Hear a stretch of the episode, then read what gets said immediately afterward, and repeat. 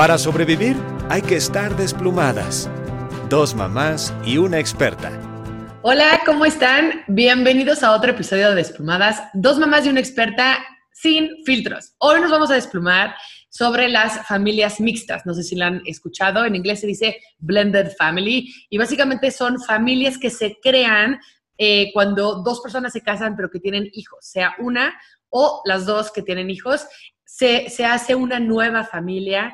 Y la verdad es que esto es un reto muy grande. Es como si tú corrías 10 kilómetros todos los días, ahora vas a tener que correr un maratón, porque es un compromiso bastante importante que necesitas estrategia, amor y mucha paciencia. Entonces, este tema cada vez es más popular porque según eh, unos estudios que sacó, que aquí se los voy a leer, Pew Research Center, dice que 40% de los nuevos matrimonios de por segundas nupcias eh, incluyen un hijo y el 20% incluyen hijos de las dos partes. Entonces, esto de familias mixtas o blended families eh, es algo ya muy común y de verdad es algo que, como les decía, tienen que ser muy inteligentes y tener una estrategia y apoyo porque no es algo que fluye solito.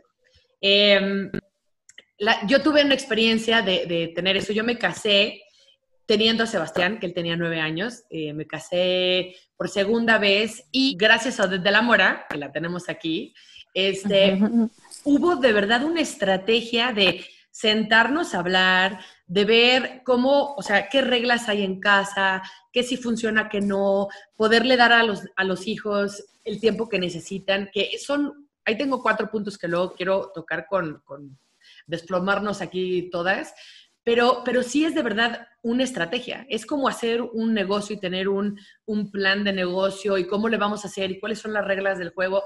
Porque yo siento, y corrígeme Odette, yo siento que es muy fácil que no funcione. O sea, tienes más en contra de que funcione a que funcione porque imagínense poner hijos, ¿no? De diferentes personalidades, edades y demás en una casa más los papás y todo el mundo tiene expectativas, etcétera. Y, de verdad, bueno, quiero pasarle el, micrófono a las demás, pero, pero sí poner eh, esto en la mesa de que no es nada fácil y no porque te cases y estés súper enamorado, las cosas van a funcionar. Hay que ser mucho más inteligentes eh, que eso. Pues sí, yo les puedo platicar de mi experiencia propia. Yo, o sea, justo mi familia es, pues no solamente blended family, o sea, bueno, sí, pero aquí sí fueron los tuyos, los míos y los nuestros. Ok. Eh, somos una familia súper grande. Las diferencias de edad, o sea, mi hermano el más grande me lleva 12 años y yo al chiquito le llevo 12.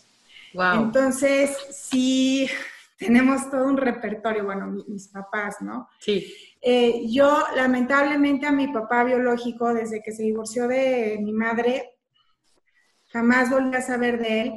Pero en el segundo en el que mi madre se casa con, con el que ahora yo llamo papá, que es el único papá que he tenido, que es la única figura paterna que he tenido, eh, pues obviamente sí viene este cambio, ¿no? Porque pues como dices, Ana, o sea, llegas a una casa pues donde pues ya hay una familia, Exacto. ¿no? O sea, Llegamos a casa del esposo de mi mamá, donde vivía con sus cuatro hijos hombres, todos más grandes que yo y que mi hermana.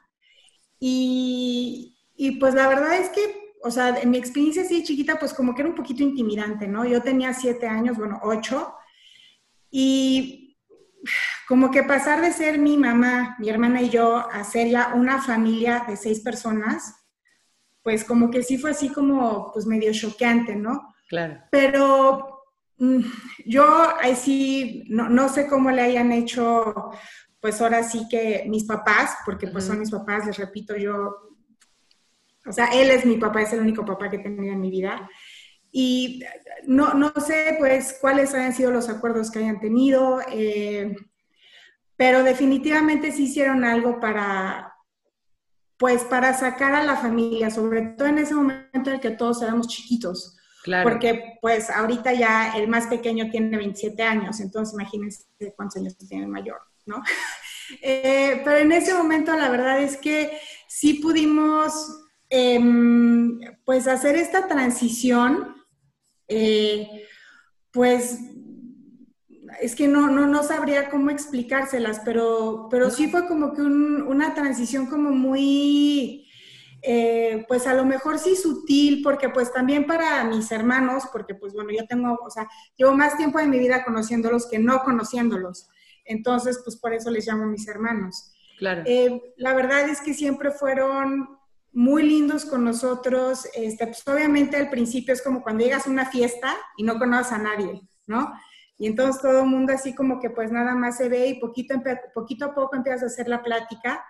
Y, y, pues justo ahorita que estoy diciendo eso, yo creo que también eso fue como muy importante, que ninguno de nuestros papás nos forzaron a como que a que nos lleváramos bien desde el día uno, ¿no?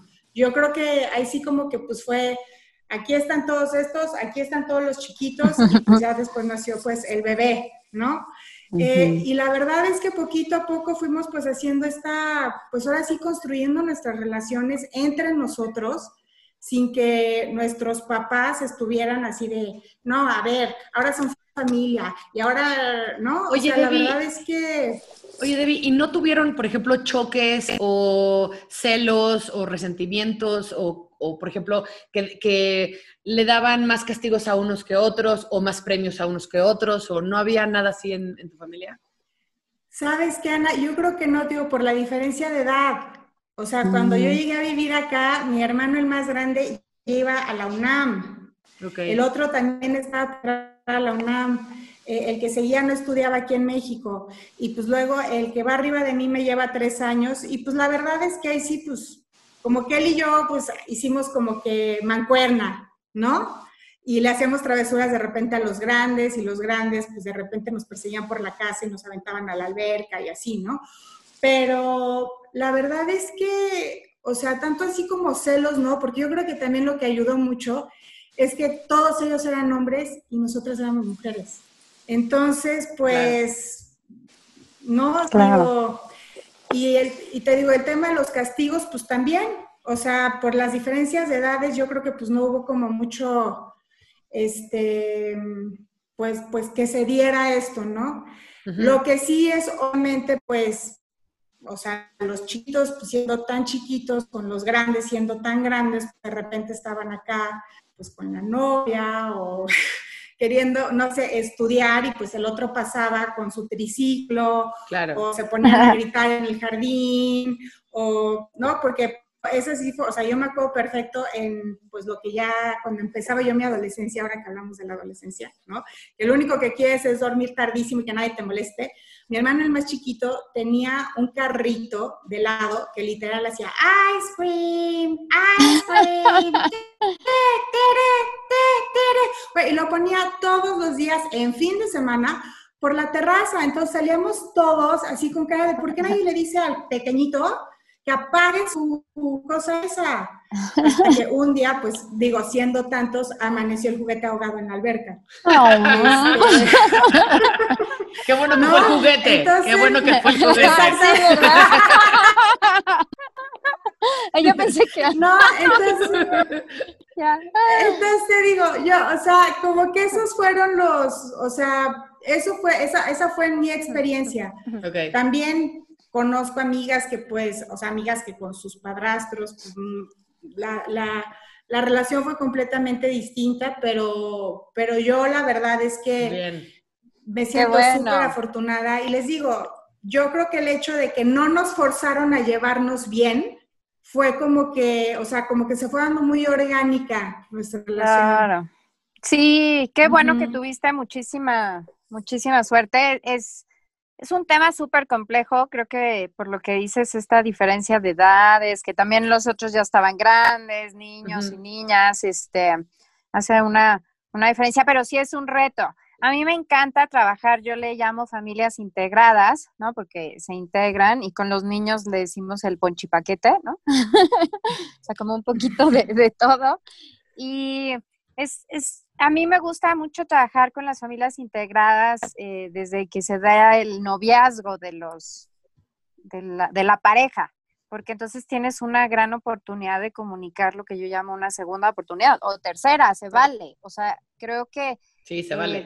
Ajá, que es, es, un mensaje de, oye, bueno, no la hice la primera vez, pero órale, ahí va, ahí va con todo, ¿no? O sea, es un mensaje muy bonito de, de reconstrucción y de integración y de volver a confiar en el amor y la familia. Entonces, a mí me, me encanta este, este tema. Yo pensaría que lo primero que debe existir es un buen manejo del divorcio previo, ¿no? Porque si los hijos no han manejado bien el proceso, o sea, si ellos todavía no tienen eh, procesado o no han asimilado o sanado el divorcio previo, sí los hijos se convierten en grandes saboteadores, ¿no? Yo sé muchas historias de cómo hacen diabluras para, pues para que la pareja se, se, se, se, pelee. Eso es, y como dices tú, Debbie, o sea, una, eh, o sea, que la introducción de, para empezar debe ser primero de la pareja, ¿no? Yo, yo no ah, estoy de acuerdo con que, ay, nos conocimos, somos novios, ya vamos a juntarnos, porque uno ni sabe si va a durar la relación. Yo, yo recomiendo que, pues en general se tarden mucho más de seis meses en presentar a las nuevas parejas a los hijos. Es que eso no pasa y es increíble. Te lo juro que yo soy, o sea, yo hago eso, pero porque tú me lo dijiste, obviamente. Entonces ya se me quedó grabado.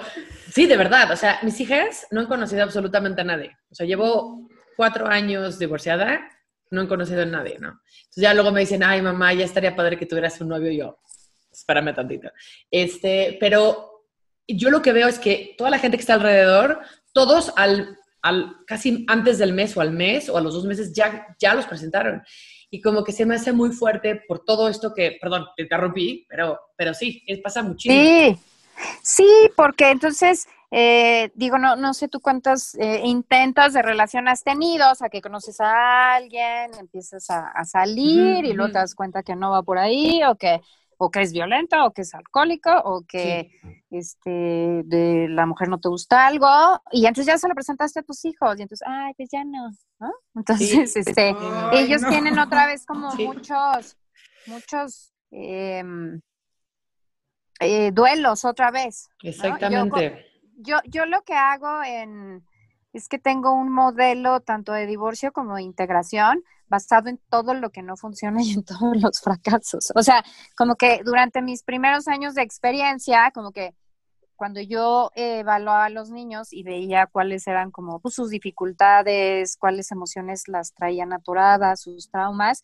muchas veces era un mal manejo del divorcio y un mal manejo de la nueva, eh, de la nueva pareja y del nuevo matrimonio. Entonces, eh, muchas veces se impone, o sea, ellos no viven a veces este proceso orgánico, como dices tú, o sea, es como que, ah, pues ahí está, va a ser el papá de la casa, a lo mejor no tu papá y no tu mamá, pero sí ya es como, ah, ya, órale, vamos a vivir juntos todos y es como súper agresivo para los niños. Entonces debe de ser un proceso exacto, como, oigan, voy a empezar a, o sea, ya que lo conociste y que dices, se lo voy a presentar a mis hijos, entonces dices, oigan, voy a conocer a alguien, voy a empezar a salir y después, ay, pues yo creo que ya vamos a tener novios. Cuando haces bien este proceso, como tú dijiste, Ana, hasta los niños dicen, ay, mamá, pues ya te novio, o papá, ya deberías de tener una novia.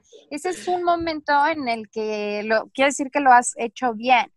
Y si no es como, ah, otra, ¿no? sí, exacto. Este, igual, igual el matrimonio, cuando lo manejas bien es como, ¿y no se van a casar? En lugar de estar saboteando. Entonces debe de ser como estos pasitos, les llamo yo, en el que, para empezar, tiene que ser mucho tiempo después de que te divorciaste, ¿no? No, no puede ser inmediato. O sea, antes la verdad es que no te podías volver a casar después de un año, ya te puedes casar al día siguiente si quieres. Pero yo creo que este añito eh, sí se me hace como indispensable para un proceso de, de, duelo de los hijos de que ya no tienen a sus papás juntos, ¿no? Exactamente. Pues les quiero compartir cuatro grandes problemas que pueden pasar en estas familias mixtas que así les llamo yo.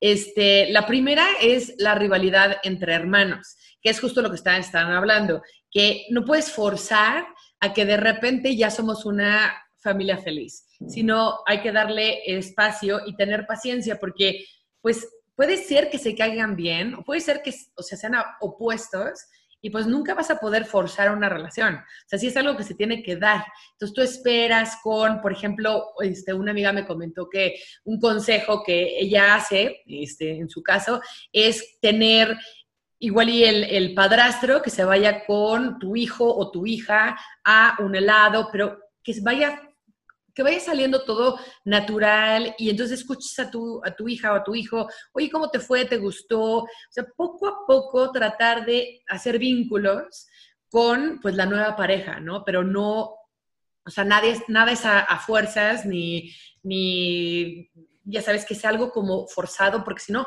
vas a lograr lo opuesto, vas a lograr que se odien y, que esa ruptura, como tú decías, que esa, esa ruptura hace que entonces también los niños igual y manipulen, porque son muy buenos, y, y, que separen a la pareja. O sea, lo que, lo que quieres es unir. Entonces, si vas a tener que tardarte años, pues que sean años y que sea poco a poco, que sea poco a poco. Pero el forzar esta, esta unión entre hermanos, o sea, e, es un error.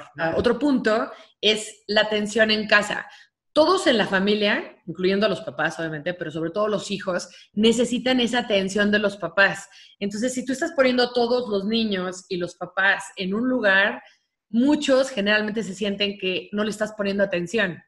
Entonces, ahí es la parte que digo de tener una estrategia. Tienes que literal, casi casi agendar la semana de cuándo le toca a Pablo, cuándo le toca a Luis, cuándo le toca a Ana, cuándo... Y poder planear tanto eventos eh, que ellos quieran hacer, como el papá con el hijo o la hija solos, o con la otra pareja. Entonces, sí se vuelve una cosa que dices, ¿cómo? O sea, tengo que pensar todo eso, tengo que echarle ganas, tengo que agendarlo, sí.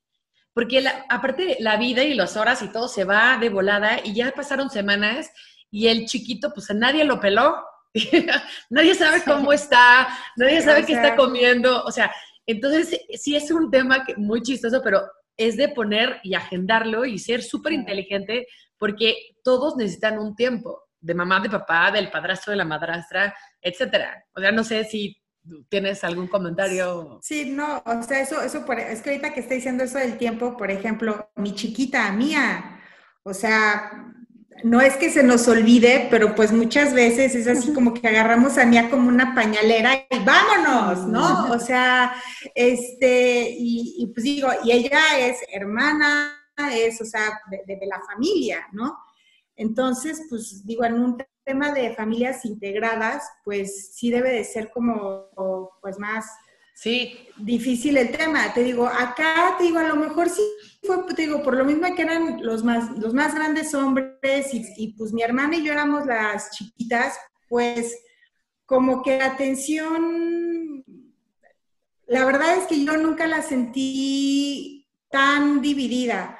Ya en el momento de la, pues, adolescencia, ¿no? Eh, pues sí hubo unos hermanos más problemáticos que otros pues obviamente sí empezó el tema de, no, pero es que yo hago esto y a él no le dices nada, pero ya es el tema de adolescencia, ya estábamos integrados, ¿no? O sea, ya no, ya no fue como el, ay, no, acabo de llegar y entonces llegaron las hijas de tu esposa y a mí ya no me haces las enchiladas que me gustan, porque a las niñas les gusta desayunar hot cakes. No, para nada fue eso, o sea, ya como que cuando ya empezaron a ver pues no problemas, yo siento que es pues el desarrollo natural de una familia, o sea, de repente tienes cuatro adolescentes en la casa y yo le digo a mis papás, no sé cómo sobrevivieron, o sea, qué horror, ¿no? La verdad es que lo eh, hicieron bastante bien tus papás, digo, por lo que veo, o sea, también para esa época, que igual no era tan común como ahorita, lo hicieron muy claro. bien. Sí, no, y lo más importante, como dice Ana, es darse, o sea, uno de los grandes errores es eh, como ya todos juntos vamos a todos lados y entonces como que la pareja se pierde y luego como que una parte de los hijos pierde a su papá y una parte de los hijos pierde a su mamá y estos momentos como íntimos y especiales.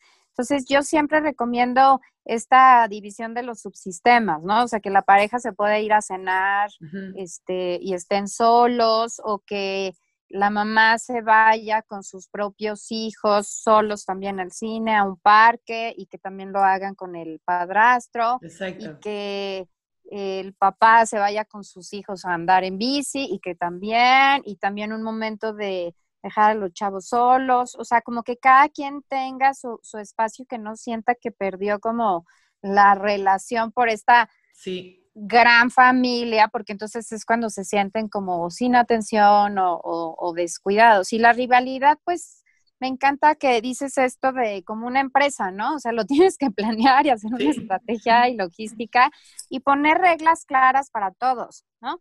De, de, de, respeto, por ejemplo, a lo mejor que este los permisos obvios no pueden ser iguales, pero sí que, que haya las mismas consecuencias para todos. Y como yo les digo, no importa quién empezó, a quién cachas. ¿No? O sea, el que cachas lleva la consecuencia. Pues y que empezó el otro, pues ni modo pero que, que las consecuencias sean siempre igual para todos, que sean, este, que sean justas y que los permisos sean acordes con, con la edad y también no se crean, eh, o sea, por ejemplo, los regalos es tema de... Claro. De terapia, ¿no? O sea, así temas fuertes de, terapia es, por ejemplo, ¿a dónde llega eh, Santa Claus o los Reyes Magos o dónde vamos a hacer el cumpleaños y quién, o sea, ¿por qué? Porque entonces, haz de cuenta como que cada quien quiere que Santa llegue en su, en su casa, ¿no? Entonces, aquí vas a tener a cuatro papás. Entonces, si, si acá llegan a una casa y entonces en esta casa no llegó Santa, pero a estos sí les llegó Santa, pero en la otra no. O sea, es un tema bien, bien difícil. O la calidad de los regalos de los cumpleaños. O sea, son, son cosas que tienes que platicar y planear y con la mejor intención, como dices tú, Ana, desde, desde el amor, desde el respeto y la conciliación. Pues justo estás tocando el, punto 3, que es la disciplina en una casa mixta. Yo creo que este es el punto que, quiebra a, muchas familias, porque es de sentarte con, el esposo, con la, esposa y decir, ¿cuáles son las reglas de la casa? ¿no? ¿Cómo vamos a disciplinar a, los niños? Y, y muy chistoso, porque haciendo también la investigación, siempre dicen que tiene que ser un equipo, o sea, siempre tiene que ser la familia un equipo y trabajar en equipo todos. Y por otro lado, que primero hay que conectar con toda la familia antes de disciplinar, que es lo que hemos estado hablando en otros programas.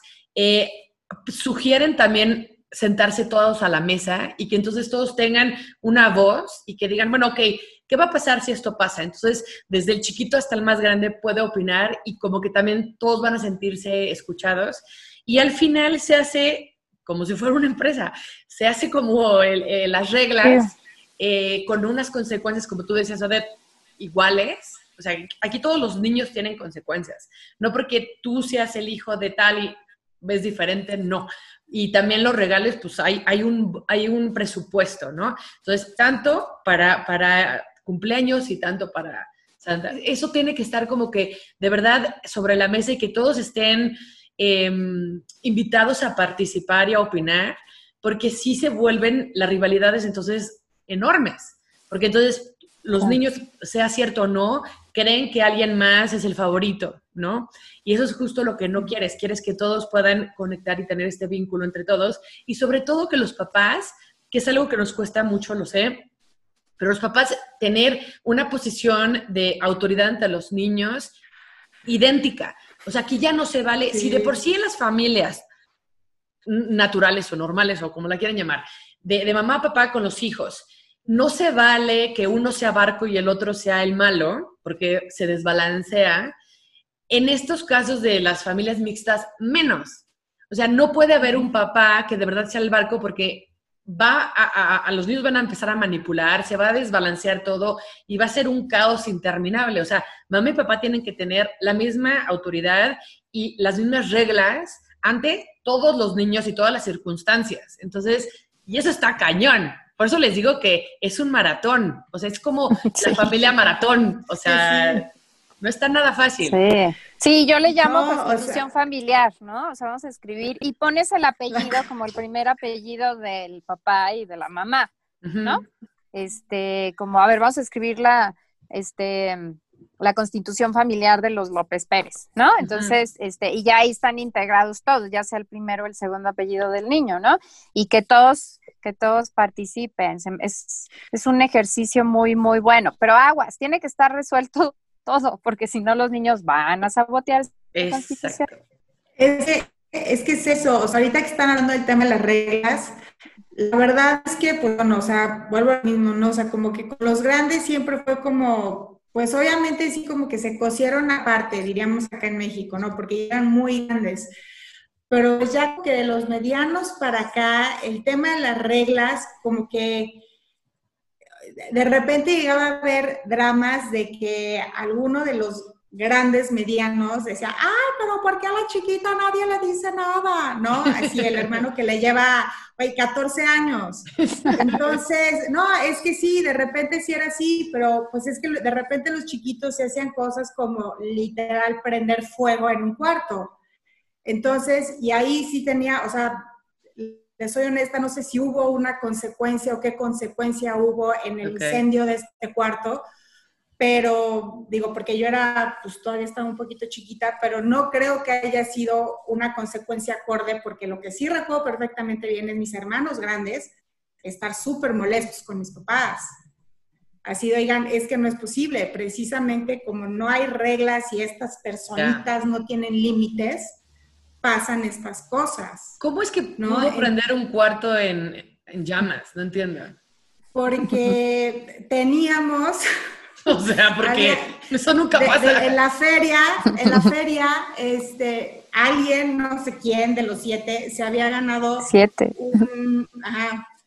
uno de estos como que peluches enormes, ¿no? este, rellenos de unicel.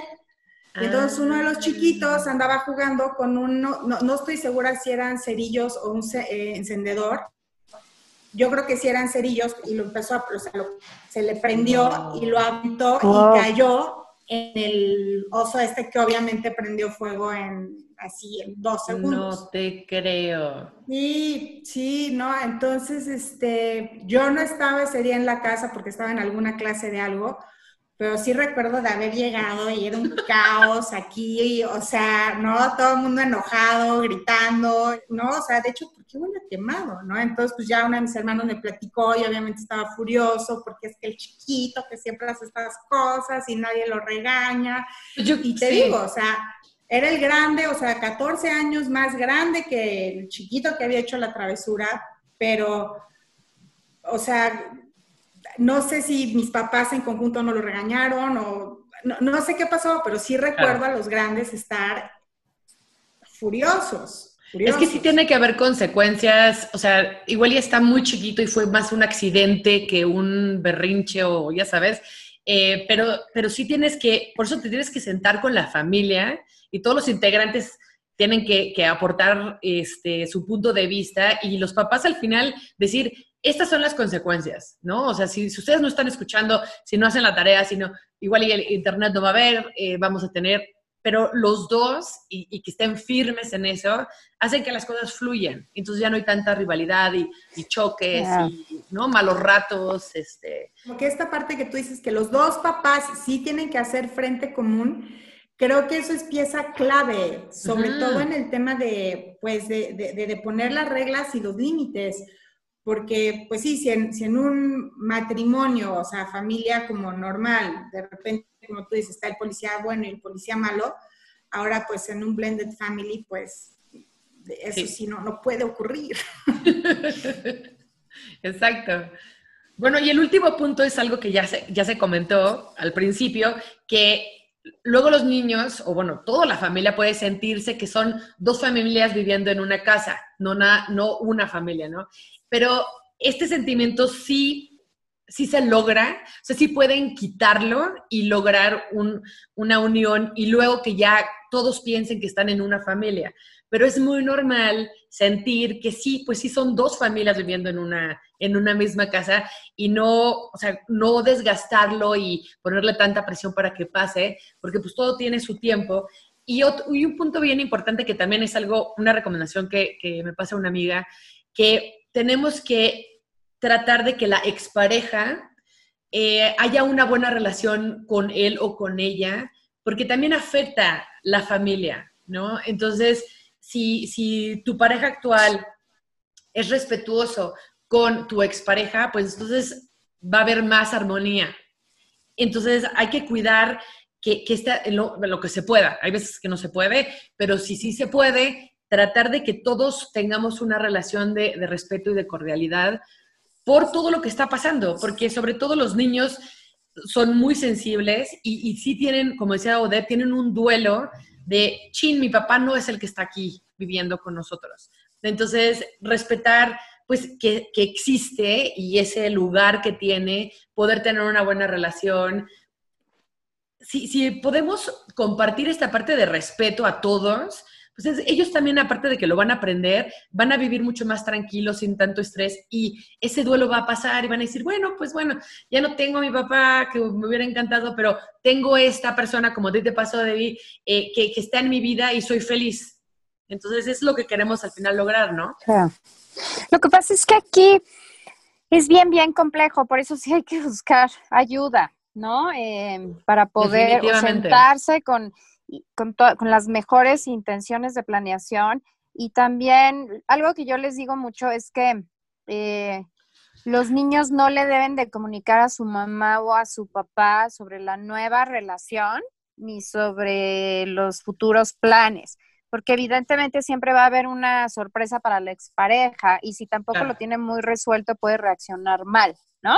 O sea, nunca debe de, ah, ya conocimos a la novia de mi papá, porque entonces es como un shock para la, la, expareja o, viceversa. O sea, siempre deben de ser los adultos responsables quienes comuniquen y aguas, porque es, ah, yo no tengo por qué pedirle permiso. No, se trata de tener una buena comunicación e informarle, oye, ya le voy a presentar este, este fin de semana a, mi nueva, a mi nueva pareja, ya que los tengas para que justo la reacción de ella o de él, que puede ser pues la que sea, no la vean los niños y entonces tus hijos puedan conocer a, la persona un poquito como más neutros. Y este también es un mensaje para todas las exparejas. Sí. Cuando la otra persona va a empezar a rehacer su vida y tú no, cuesta muchísimo trabajo, ¿no? Entonces luego las exparejas se vuelven también como muy saboteadoras a través de los hijos. Entonces, a mí sí me ha tocado casos donde triangulan y, esa no es tu mamá, ¿eh? Y esa no tiene por qué darte regalos. Y esa no tiene ¿eh? por qué mandarte. No, a ver, aguas. O sea, creo que también, así como les decía, un buen divorcio, un buen proceso de duelo y una buena relación de pareja con la mamá o el papá de tus hijos. Es la clave para una integración familiar, porque si no va a haber ahí, digamos, una tercera persona, que son los exes, saboteando tu, tu relación a través de los hijos. Y yo he visto casos como muy, muy fuertes donde sí merman la relación de, de pareja y la, la integración. Pero eso también depende de cada uno, de ser responsable y avisar, y avisar de manera oportuna, y avisar de manera responsable, y trabajarlo, y prevenir a los hijos. También si tienes a lo mejor una, una pareja una expareja que es, es tóxica, pues entonces también volvemos a lo mismo, vas a terapia, lo hablas con tus hijos, yo lo trabajo como, bueno, a ti te gusta el helado de chocolate, a mí no, a ti el de Las opiniones de mamá son las opiniones de mamá y las de papá son las de papá. Y no quiere decir que están correctos, sino como una cuestión de, de respeto. Pero yo pensaría, porque por ejemplo, no, no sé bien la historia de Debbie, pero por ejemplo, cuando hay un papá o una mamá ausente, como que sí queda un espacio, un vacío que, digamos, puede sustituir el, el padrastro o la madrastra, pero no siempre es así. O sea, y también algo que yo le veo difícil es cuando, por ejemplo, que es lo más común, es, o sea, la mamá generalmente en México vive con sus hijos, entonces cuando se vuelve a casar, eh, con, con, el papá. Los otros hijos van y vienen cada 15 días o cada semana y no están como el mismo tiempo. Y muchas veces los celos es como, ahora mi papá va a estar con esas niñas todo el tiempo, ¿no? Y no conmigo. Este, y también muchas veces, por ejemplo, cuando fallece uno de los progenitores, los que se vuelven saboteadores son las familias del fallecido, de la fallecida, ¿no? Porque, o sea, como que volvemos a lo mismo, los duelos no, no trabajados, entonces es como, ¡Ah! van a sustituir a mi hija. Sí, sí, entonces, eso también les recomiendo mucho, o sea, no va a ser tu mamá, no va a ser tu, tu papá, suena horrible debido a los cuentos, ¿no? Madrastra, padrastro, siempre las madrastras son las brujas, qué feo. Entonces, eh, como que hay un, un, tabú también alrededor de, de, eso. Entonces es como bien, bien difícil y yo muchas veces les digo como, no tiene que ser tu papá, si no hay un papá biológico, sí puede adquirir la figura, pero diferenciar entre papá biológico, papá de crianza o papá de amor. Y también les podemos poner otros nombres, no necesariamente, porque luego a los hijos biológicos no les gustan que les digan papá o su papá, porque si es mi papá, no es tuyo, ¿no? O es mi mamá. vienen, o sea, es un tema bien, bien complejo hasta de escoger el nombre, definir roles, definir papeles, definir disciplina, definir muchísimas cosas para que todo salga bien. Y como adultos responsables, estar en la mejor disposición de que si tú arruinas eh, la interacción de tus hijos con la otra familia, estás arruinando a tus hijos. Y eso les cuesta mucho trabajo a las exparejas comprenderlos. O sea, creen que están eso es molestando a Alex. Eso es increíble estás porque a tus hijos. Los, los, o sea, la verdad es que lo que vemos, o sea, en teoría, que es la, que es la parte que, que nos dices, Odette, o sea, tiene todo el sentido, pero en la práctica lo que ves es que las parejas, o sea, hombres y mujeres, usan luego a los hijos y los manipulan para sacar información, para crear conflicto y, como que como adultos de verdad, y esto es una invitación para toda la gente que pueda estar viendo esto, es de, tenemos que ser adultos. Si tenemos algún tipo de problema o trauma, hay que ir a trabajarlo, hay que pasar un duelo, no es fácil, tal vez te fue muy mal, tal, tal vez hubo hasta no sé, violencia y, se entiende y no es de que estés mal, pero tú como adulto tienes que buscar ese apoyo. Pero lo que no podemos hacer es meter a los niños en, en esta mezcla de emociones y de, y de frustraciones eh, porque a nosotros no nos salió como queríamos, ¿no? O porque no se nos hizo justo o lo que sea, porque ellos lo sufren muchísimo. Y, y eh, estamos dañando también esta relación que ellos van a tener con sus parejas grandes. O sea, ¿qué van a estar buscando en una pareja? ¿Cómo se van a relacionar con las otras personas? O sea, le estamos haciendo mucho más mal de lo que queremos. O sea, el sí hay, le voy a sacar toda la información a los niños para que me diga qué está haciendo la mamá o el papá. No crees igual y que sea tan importante, pero a la larga sí. A la larga ya estás metiendo, y también la sabes que la familia política, los ex suegros o todas estas personas que luego dicen, ay, los niños están jugando eh, Xbox. Están escuchando todo lo que están diciendo. Están hablando de la mamá o del papá, van a acordarse de todo y eso los lastima. Lastima su corazoncito, su alma, su... No hagan eso, por favor. Son mucho más inteligentes y están...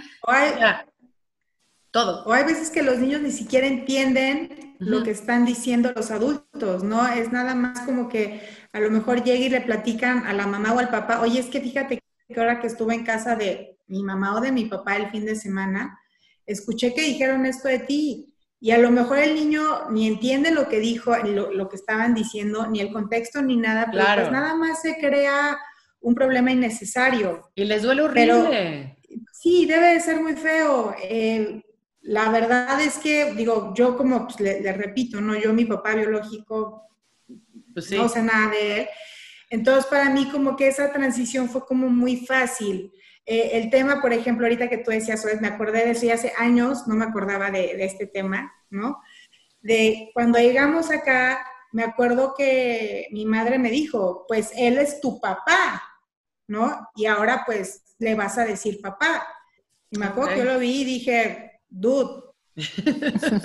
¿Por? o sea, sí, pero no, ya sabes. Claro. Y, y aunque ella sí, sí fue muy insistente en el tema de dile papá porque es tu papá, la verdad es que pues yo no le dije papá hasta que yo no lo sentí. La verdad, o sea, yo siempre lo llamé por su nombre y siempre nos tratamos con mucho respeto y con mucho cariño. Y pues la verdad es que esa relación fue evolucionando súper linda, así que a lo largo de los años. Y ahorita, este, les digo, o sea, pues él es mi papá y es el único papá que tengo. Eh, pero sí, o sea, a un hijo definitivamente no lo puedes forzar, o bueno, en mi experiencia, a presentarle a alguien y decirle, bueno, ya me casé con esta persona y ahora es tu papá o tu mamá. No, o sea. También estas fidelidades, ¿no? O sea, si falleció uno de los papás, como, ¿cómo le voy a decir a papá si mi papá está en el cielo?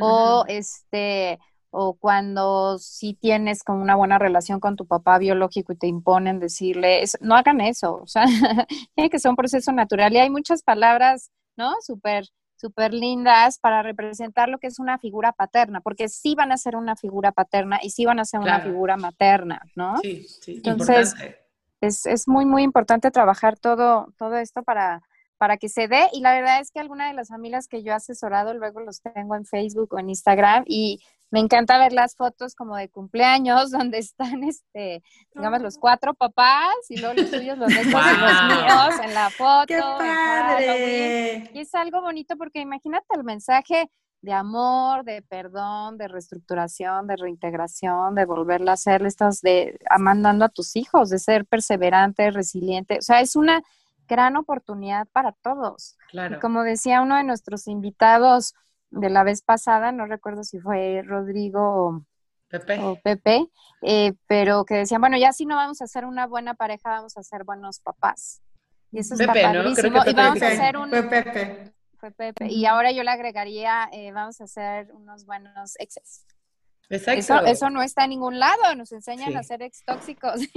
vamos a ser buenos papás y vamos a ser unos buenos exes yo conozco puras historias de terror de exes, la verdad, o sea... Es que por eso yo creo que es tan importante, como decía Odette, todos tenemos que tener cierta ayuda, o sea, el, poder tener una familia así exitosa tiene que haber mucha estrategia, mucha plática y sin duda pero sin duda tiene que haber alguien eh, como Odette atrás y que, y que, la verdad puedas desahogarte y decir, oye, es que no me siento bien, no me gusta esto, ¿cómo le hago? Y, poder como que hacer algo casi casi a la medida de tu familia, con las características de, de los niños, del esposo, tuyas, y que sí funcione, porque está en chino, si, si ya de por sí dos personas que se enamoran y se casan y tienen, es complicado, esta es por 10. Este, entonces, a todas las personas que estén en esta situación o que piensen que va a ser una buena idea volver a, casarse y compartir pues una casa, los hijos y demás, sí les recomiendo muchísimo encontrar ayuda. Y pues no sé, no sé si quieran ustedes decir algo más para, para acabar. Sí, yo comparto la, la opinión contigo de, de buscar ayuda profesional, de terapeutas familiares que tengamos eh, experiencia en manejo de familias, porque luego los terapeutas individuales te van a ayudar también desde tu propia perspectiva como adulto, ¿no? Y necesitamos a veces a alguien que tenga esta visión como sistémica de toda la, familia y que busque el bienestar de, de, todos, porque uno como terapeuta sí hace alianzas. O sea, hago alianza contigo como mi paciente individual o muchas veces por ejemplo, en divorcios yo les digo mucho como, bueno, aquí vamos a ver todos por el bienestar de los niños o en estos casos de reintegración, pues vamos a ver el bienestar de todos, ¿no? Entonces, buscar, buscar estos apoyos para que todo salga bien en este gran, gran reto. Sí, no, sí buscan apoyos, porque les digo, o sea, yo Conozco puras historias de terror, de, o sea, de divorcios. Digo, obviamente por ahí hay alguno que otro que pues se pudo separar y pues, digo, cada quien ha sabido llevar y, manejar su vida. Pero la mayoría siempre se queda un ex resentidísimo. Y eso, o sea, como que sí ha sido, o sea, ahora sí que en, en, la gente cercana a mí es como que un común denominador. O sea, hay un ex resentido, punto, ¿no? Y, pues es muy triste cuando esta persona pues no lo quiere superar y no quiere buscar ayuda y pues yo no voy a ir a terapia porque yo no estoy loco o loca porque tú eres el culpable de todas mis desgracias, ¿no? Entonces, y pues sí, como aquí siempre hemos platicado, o sea, los, los más afectados son los niños. Exactamente. Entonces, sí, no, yo apoyo lo que dice Odette, o sea, busquen apoyo. Digo, qué mejor que sea un terapeuta familiar, pero si no, por lo menos busquen ayuda de algo. O sea, el chiste es empezar en algún lugar, ¿no? Pues perfecto, pues oigan, muchas gracias por vernos. Si tienen dudas, ya saben que pueden contactar a Odette, porque digo, obviamente nos pueden hablar a Odette y a mí, pero ella les va a poder ayudar más. Este, gracias por vernos, dejen sus comentarios y nos vemos el próximo jueves a las 8 de la noche. Gracias. Chao. Bye. Para sobrevivir hay que estar desplumadas. Dos mamás y una experta